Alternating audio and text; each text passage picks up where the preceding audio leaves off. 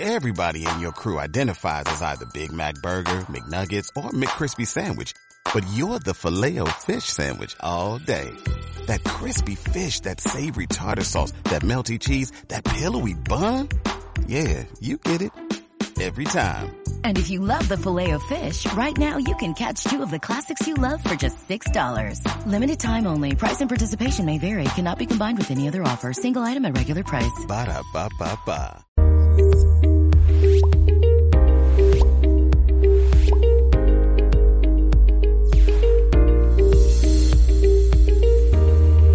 Esto es Think Bytes, un espacio creado por Think on Marketing donde compartimos píldoras de innovación para generar negocio en Internet.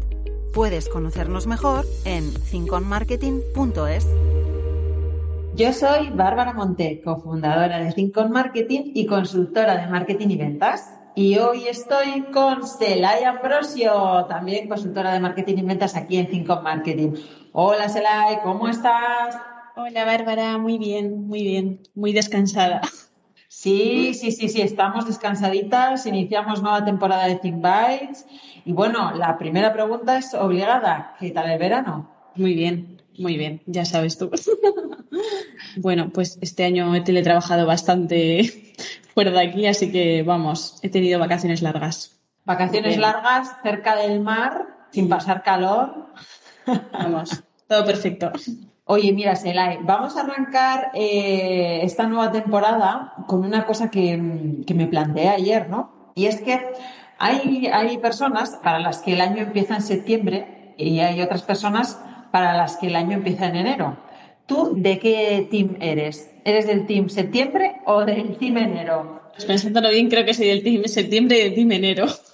De los dos. Soy de los dos. En septiembre siempre tengo algún propósito y en enero también. Así que, bueno, pues, pero en septiembre siempre. Sí, ¿para qué desaprovechar, no? Si puedes eh, hacerte buenos propósitos dos veces al año, pues no hay que elegir. ¿Por qué elegir? Metas más cortas. Muy bien, muy bien. Eh, en plan agile, ¿no? O sea, como todo a corto plazo y... muy bien. Bueno, a ver, pues yo ayer reflexionando, yo pensé eh, que quizás yo soy más del team, del team septiembre. Y entonces, un poco así, aquí a canzón quitado, eh, vengo un poco a contaros cuál es mi lista de buenos propósitos para este año nuevo que para mí acaba de comenzar. A ver qué te parece.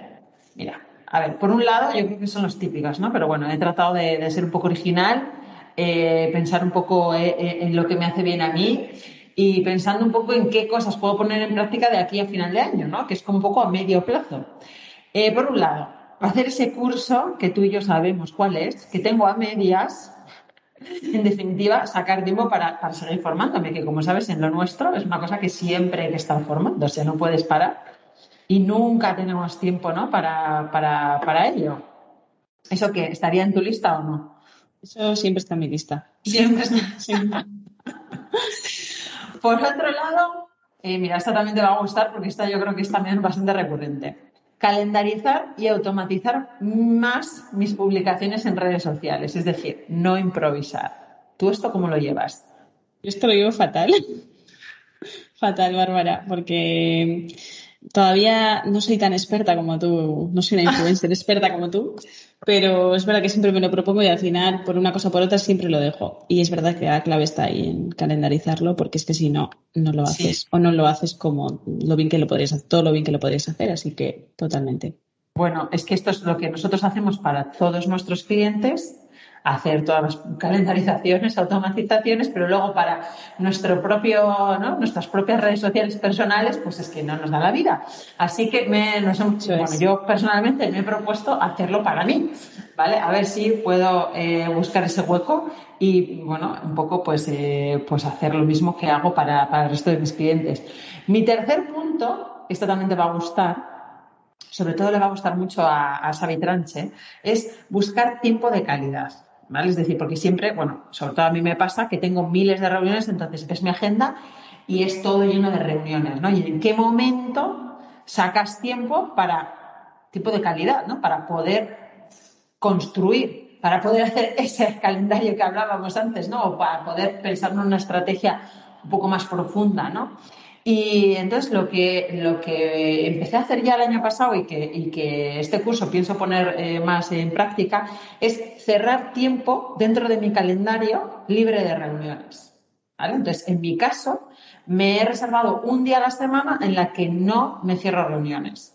Lo que me pasaba antes, esto ya lo empecé a hacer el año pasado, es que me cerraba un día libre de reuniones, que era el día pues, que preparaba las propuestas, estrategias, un poco el día que tenía ese tiempo de calidad para yo poder eh, abordar un, trabajo como más, más profundo. Lo que me pasaba es que al final acaba siempre, acababa siempre metiendo reuniones ahí a calzador dentro de ese día, con lo cual, mm, bueno, pues mal. Entonces, este curso me propongo no, o sea, llevar esto a rajatabla y, y tener un día a la semana sin reuniones. ¿Tú esto cómo lo ves? Yo esto lo veo muy bien, ¿eh? Yo también me organizo el calendario y he cerrado. He de decir que todavía no he cerrado mi día sin, o sea, no he decidido cuál es mi día sin reuniones, pero sí que es verdad que un poco me lo, me lo he estructurado y esto lo hago, lo hago en septiembre, en enero y luego, lo hago también, no sé, cada un mes y medio así.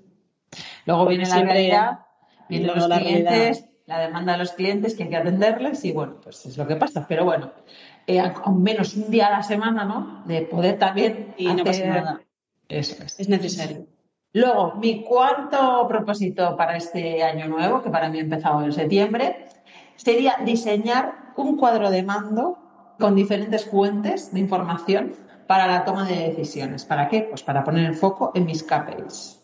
¿Vale? Esto también es otra cosa que nosotros hacemos para nuestros clientes, pero que para mí misma, pues eh, no saco este tiempo para hacerlo, ¿no? Y aquí la clave yo creo que es, no sé tú qué opinas, es conectar diferentes fuentes, ¿no? Para no tener que estar cambiando, igual con un, Data Studio, ¿no? Google Data Studio, poder conectar diferentes fuentes, en nuestro caso, pues por ejemplo, de nuestro CRM, con Google Analytics, con las campañas de Publi. ¿Cómo lo ves? Vamos a ver, es fundamental porque al final no, o sea, ya hemos dicho que no tenemos tiempo, entonces tampoco podemos perder más tiempo generando estos informes. Entonces, lo que hay que hacer es pues nada, perder el tiempo en pensarlos bien y en, y en ponerlos, pues como tú dices, de estudio o en una herramienta de estas de Business Intelligence y a partir de ahí, pues que recojan datos automáticamente y ya solo tengamos que consultar o ir a un dato más específico si fuera necesario. Importante vital. Sí, aquí hay otra cosa también importante, que es poner el foco en los KPIs, es decir, no hacer aquí poner analítica.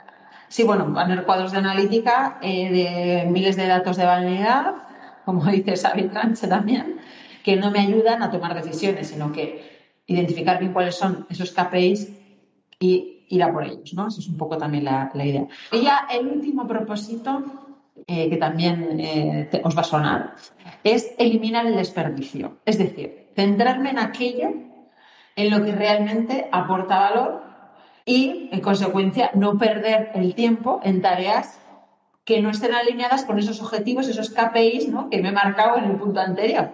Entonces, identificar todo aquello. También hace poco he escuchado otro concepto que es eh, productividad tóxica, ¿no? Es que al final tú haces, haces, haces, haces, pero al final es, un poco te dejas llevar, ¿no? Sin estar enfocado hacia un objetivo concreto y realmente no estás sumando, ¿no? Sino que te estás restando a ti mismo tiempo, esfuerzo, energía. Entonces, bueno, un poco eh, eliminar ese desperdicio. ¿Qué te parecen estos cinco uh, propósitos? Me parecen, a ver, creo que estamos al final muy alineadas porque es en lo que trabajamos constantemente. Entonces, pues bueno, eh, ¿qué te voy a decir? Pues me parecen estupendos y necesarios. Necesarios. Y esto también eh, eh, quería hacerlos, compartirlos aquí porque muchas veces ¿no? los clientes con los que hablamos piensan que, bueno, que solamente si son ellos, ¿no? Los únicos que no hacen esto o que, bueno, que, que lo hacen mal o que tienen mucho trabajo por hacer. Y es un poco para poner aquí encima de la mesa que realmente esto es una cosa que nos pasa a todos, ¿no? O sea, es como que, bueno, que lo importante es identificar aquello en lo que, en lo que fallamos o en lo que podemos mejorar ¿vale? Que no, no, significa que lo hagamos todo mal, ¿no? Pero siempre hay un punto en el que podemos mejorar y que realmente, pues que, a todo el mundo nos pasa lo mismo, ¿no? Esto del calendario, los KPIs, etcétera, etcétera. Bueno, ¿tú tienes alguno, alguna lista o eres más de improvisar? Mm, alguno tengo de los que has comentado, como por ejemplo el tema del curso, tal, lo del calendario, pero bueno, eso ya lo tengo bastante. Lo del calendario de publicaciones, o sea, no está en mi lista porque es algo que siempre lo tengo como que me pasa por ahí, pero digo, bueno, tengo otras prioridades. En enero, ¿no? Ese es para enero. Ese, es para enero. Y, eso, y en lo otro intento trabajar, eh, o sea, no me lo he marcado como objetivo, la verdad, porque intento trabajar. Entonces, no sé si soy, soy un poco 50-50. Unos me los marco y otros los improviso tampoco pasa nada, ¿eh? Tampoco, no. Si no, en enero tú ya te los pones bien y ya te los marcas. Lo que veo que no lo he reconducido bien de septiembre a, enero, pues ahí ya hago lista. En enero toca. Luego ya también ir al gimnasio y estas cosas. Bueno, lo de siempre. Sí, sí, esas, ya no las vamos a decir porque. bueno, Selay, vamos a poner un poquito de orden en este podcast y vamos a tratar de aportar algo de valor. Bueno, creo que esto también ha sido, yo creo que esto también ha aportado valor y vamos a eliminar el desperdicio, como, como decíamos, con algunas ideas para aquellos y aquellas comerciales o marketers, ¿no? que son al final los thinkers que nos escuchan, todas estas personas rezagadas que a estas alturas no hayan hecho su lista de buenos propósitos para empezar el año y ya les haya pillado un poquito el toro y están viendo cómo se acerca diciembre y todavía tienen mucha plancha, ¿no? Que se dice, es decir, que todavía, bueno, porque tienen esos objetivos de venta o esos objetivos de negocio un poquito lejos, ¿no? Además, con este, con este año y medio o dos años, ya no sé cuánto llevamos de, con el tema del COVID, tan extraño, ¿no? Que parece como que los objetivos se van revisando cada poco y tal. Bueno, ya parece que la cosa está más clara y que tenemos todos marcados esos objetivos de negocio de ventas, llámalo X, cada uno lo llama dentro de sus compañías como quiere. Entonces, bueno, vamos a darle una serie de recomendaciones de buenos propósitos a nuestras eh, personas de marketing y de ventas para conseguir esos objetivos de negocio. Bueno, lo primero que tenemos que tener claro es el funnel de ventas y que conozcáis todas las etapas de este funnel para poder hacer una estrategia que os ayude a, aumentar vuestras ventas, básicamente.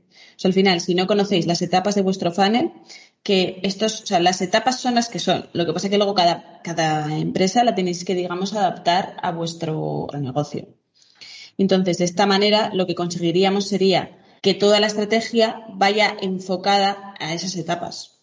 Y así aumentaríamos nuestras ventas. Y al hilo de esto, además de definir esas etapas, tener claras cuáles son esas tasas de conversión de una fase a la otra. Porque si no sabes esto, al final vas un poco a ciegas, ¿no? O sea, vas un poco por intuición.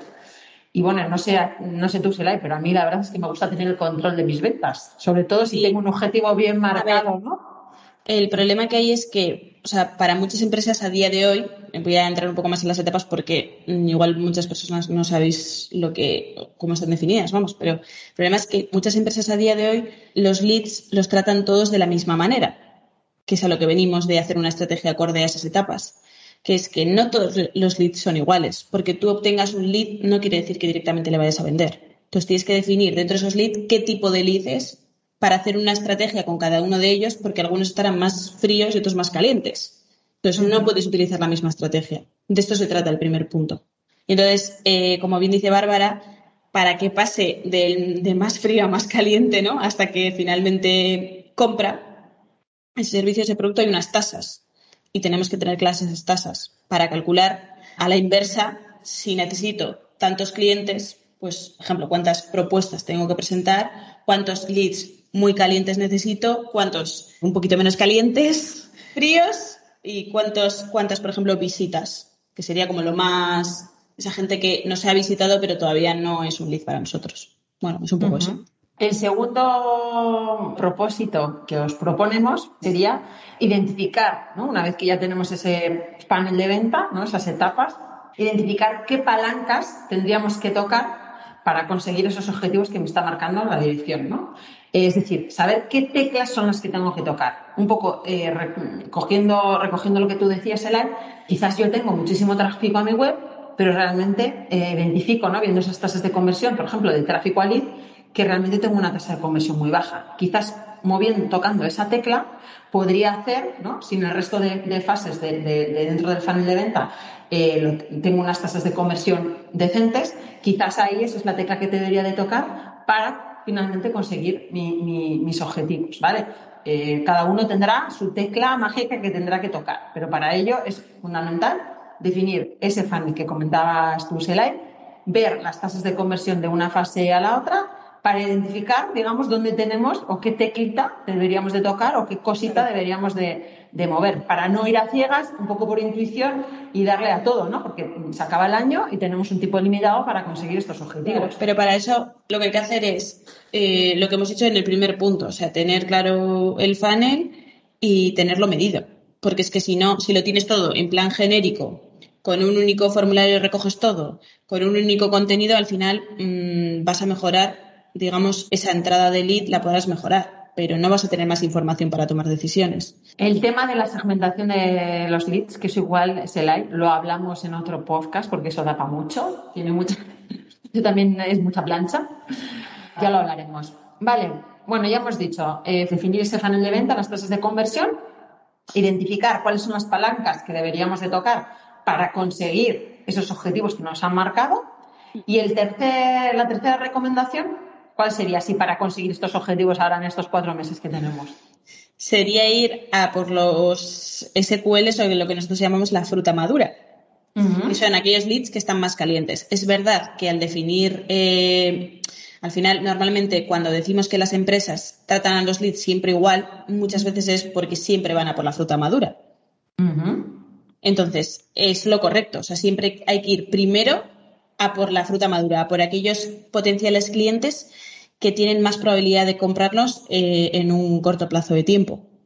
Luego ya iremos a por aquellos que puede ser que en un futuro, ¿no? Pues no. Esto a nivel de prioridades siempre, siempre, siempre ir a por estos. Otro truquito para terminar el año cumpliendo objetivos eh, sería hacer, bueno, eh, lo que llamamos nosotros, bueno, pues como una campaña express o algo pequeño, corto, que te ayude a conseguir objetivos a corto plazo.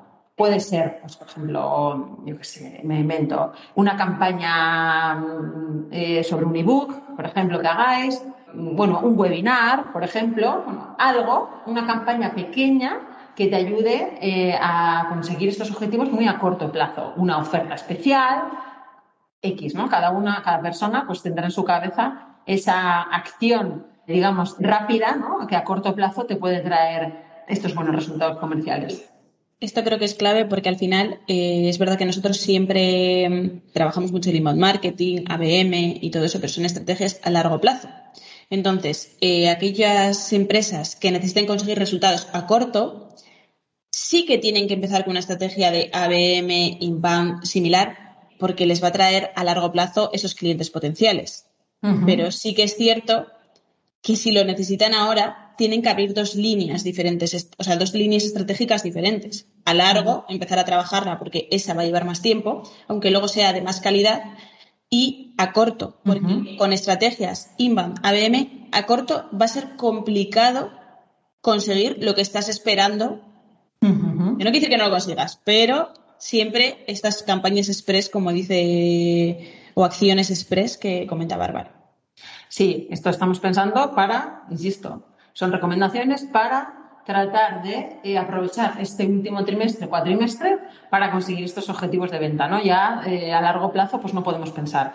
Aunque eh, nosotros siempre decimos que nosotros apostamos más por, hacer estrategias a largo plazo, que a la larga va a ser, bueno, es una manera de, conseguir clientes de una manera más estable y, de, una también escalable, ¿no? Pero siempre decimos, al final hay que encontrar un equilibrio, ¿no? Y dependiendo también de tus objetivos. Entonces, también estas acciones puntuales, ¿no? Estos chutes que nosotros les llamamos, pues también en determinados momentos pueden ser eh, interesantes, pues para estos, bueno, para estos momentos y también nos pueden servir para hacer como pruebas piloto, digamos, de acciones que luego tú puedas incorporar dentro de una estrategia más a largo plazo, inbound, ABM, etcétera. Venga, pues vamos con la quinta recomendación. Vale, la quinta recomendación sería segmentar la base de datos. Una vez que tenemos claras las etapas, deberíamos segmentar la base de datos por los leads en cada uno en qué etapa está y tenerlos identificados. O, aparte, tener, digamos que tú, tus clientes, ya sabes qué información es necesaria para poder hacer una buena segmentación. Entonces, lo primero que hay que hacer es crear en el CRM o en la plataforma que tengáis las diferentes propiedades que os ayuden luego a segmentar bien la base de datos. Luego lo, que estaba diciendo, lo de las etapas del ciclo de vida, tenerlas identificadas para poder hacer otras listas, otras segmentaciones con la clasificación de los leads. Pues tengo en total tantos, pero tengo estos eh, fríos, estos medio calientes y estos, em, eh, ¿cómo decíamos? On fire o hot. ¿Cuántos leads tienes? ¿Cuántos leads hot tienes? Y, pero ¿cuántos ya tienes on fire? Pues para eso eh, hay, que, hay que segmentar también la, la base de datos. Y bueno, eso sí, cuando hablamos de segmentación hablamos de segmentos dentro de una base de datos única. No mm. tener diferentes bases de datos mm, mezcladas, liadas, sino una, pero que luego esa única base de datos tenga diferentes segmentos como un orden, ¿no? O sea, como si fuera un vestidor y tienes las camisetas, los pantalones. Luego también otra manera de segmentar la base de datos, aparte de, como tú bien has dicho, ¿no? si están fríos o calientes, hot o on fire, eh, también podría ser segmentar a los clientes igual o a, esos, bueno, más que clientes, potenciales clientes en base a si, te, si tú esperas un retorno más grande o más pequeño, ¿no? En base también a tus, alineado con los objetivos que tú tengas de, números.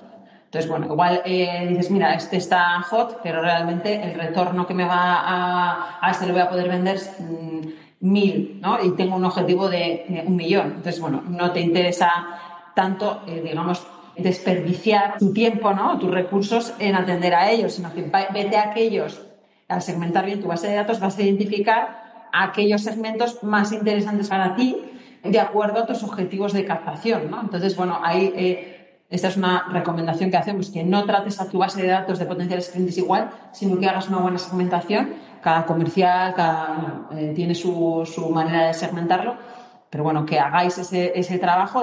hay gente que los, yo sé, pues que los, los segmenta en plan clientes A, clientes B, clientes C. Los A son los que igual te van a traer más, más negocio, los C los más pequeños. Bueno, eso también habría que combinar, ¿no? lo ideal sería clientes A con más negocio eh, on fire, ¿no? Ese sería como el, eh, el listado que lo, que lo que llamábamos antes en el punto 3 la fruta madura, ¿no? Esos son los, mejores.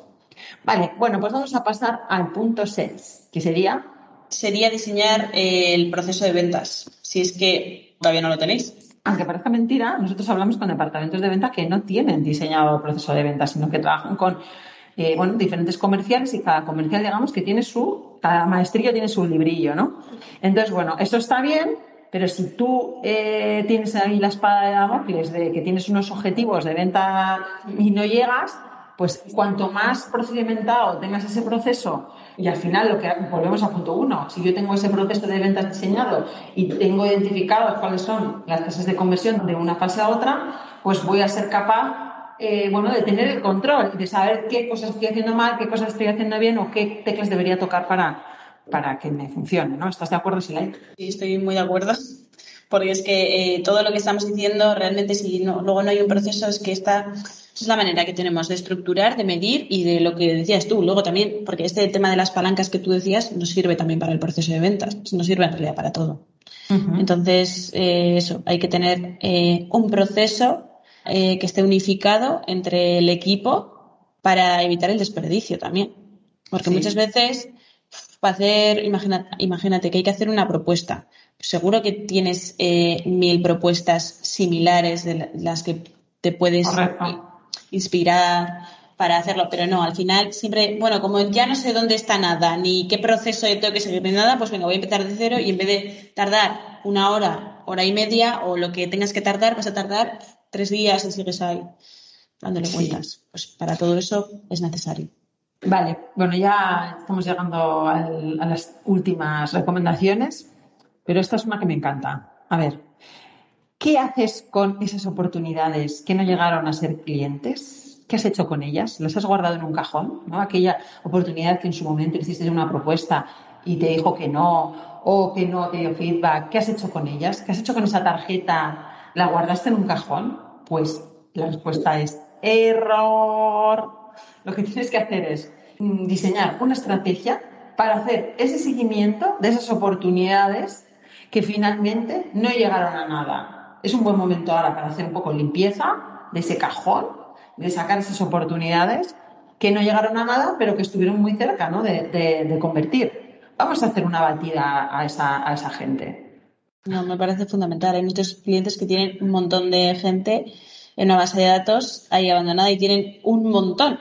Y es como, al final también, en muchas empresas los clientes, digamos, son finitos. Una empresa interna, o sea, que está internacionalizada, que en muchos países y tal, es más complicado que hayas conseguido llegar a todos los clientes, pero cuando tu target está limitado, por ejemplo, a nivel geográfico o por otros eh, motivos, muchas veces ya dices, es que mm, no tengo más clientes, es que ya los he captado todos.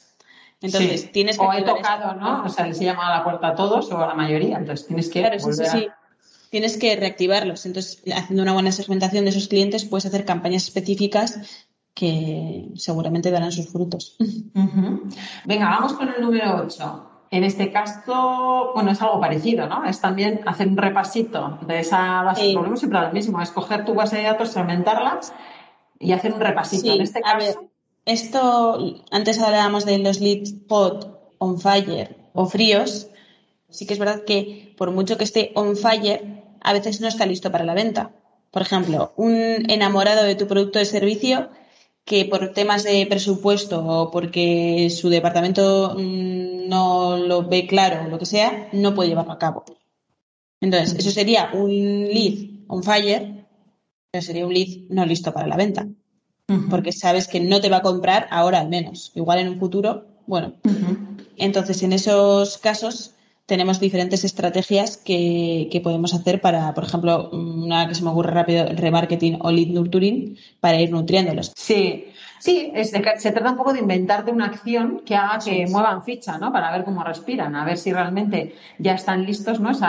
aquello que hacía que no estuvieran listos para, para la venta, pues quizás ha cambiado, ¿no? Eh, a, veces pueden ser, pueden ser muchísimas razones, ¿no? A veces tienen que ver con la persona, con, como has comentado, eh, eh, cosas ajenas a esa persona o del departamento, de la empresa. Entonces, bueno, pues hacer ese repasito y ver si, si realmente ha cambiado la situación y si lo ha cambiado, pues nada, al ataque, a por ellos. Y bueno, ya por último, nuestra última recomendación, que es un poco muy general, pero que es la que siempre recomendamos, que sería digitalizar tu proceso de ventas. ¿Vale? Bien, sorpresa.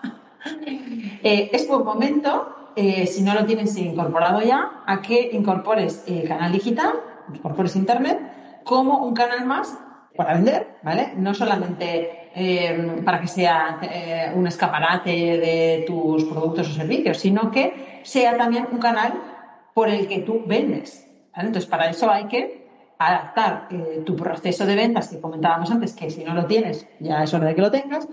Y si no lo tienes, pues es buen momento para pensar, además, cómo incorporar este canal digital que, bueno, que es un canal más que solamente va a sumar a, lo que ya, a lo que ya tengas. Eso es, al final no afecta para nada en, lo que tú ya tengas montado, sino que es abrir un canal más. Exacto. lo que yo tengo, sumarle un canal. Entonces voy a tener más oportunidades de tener más oportunidades. Exactamente. Bueno, pues yo creo que lo vamos a dejar aquí, Selay, porque yo creo que tenemos mucha plancha ya, ¿eh? Y que ahora lo que hace falta es ponerlo en práctica, que diciembre ya está aquí. Las navidades ya están aquí. Así que, nada, mucho ánimo y a por todas, a conseguir esos objetivos de negocio. Yo creo que va a haber que dividirlos, unos para septiembre y otros para, para, enero, porque hay muchos, muchos propósitos aquí. Bueno, Selay, como siempre ha sido un placer. Y bueno, ya sabes que esta temporada eh, creo que no te vas a escapar porque espero tenerte prontito por aquí con todas estas buenas ideas que nos dejas. Así que nada, hasta la próxima. La próxima, Agur.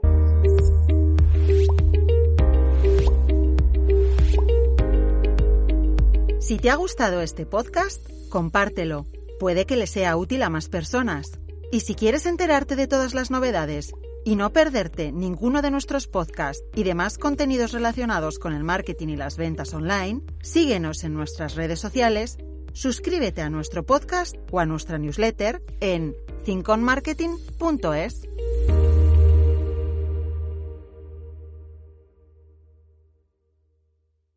¿Te preocupas por tu familia? Entonces, ¿por qué darles solo huevos ordinarios cuando pueden disfrutar de lo mejor? Eggland's Best, los únicos huevos con ese delicioso sabor fresco de granja, además de la mejor nutrición como 6 veces más vitamina D, 10 veces más vitamina E y 25% menos de grasa saturada que los huevos regulares, además de muchos otros nutrientes importantes. Así que, dales los mejores huevos. Eggland's Best, mejor sabor, mejor nutrición, mejores huevos.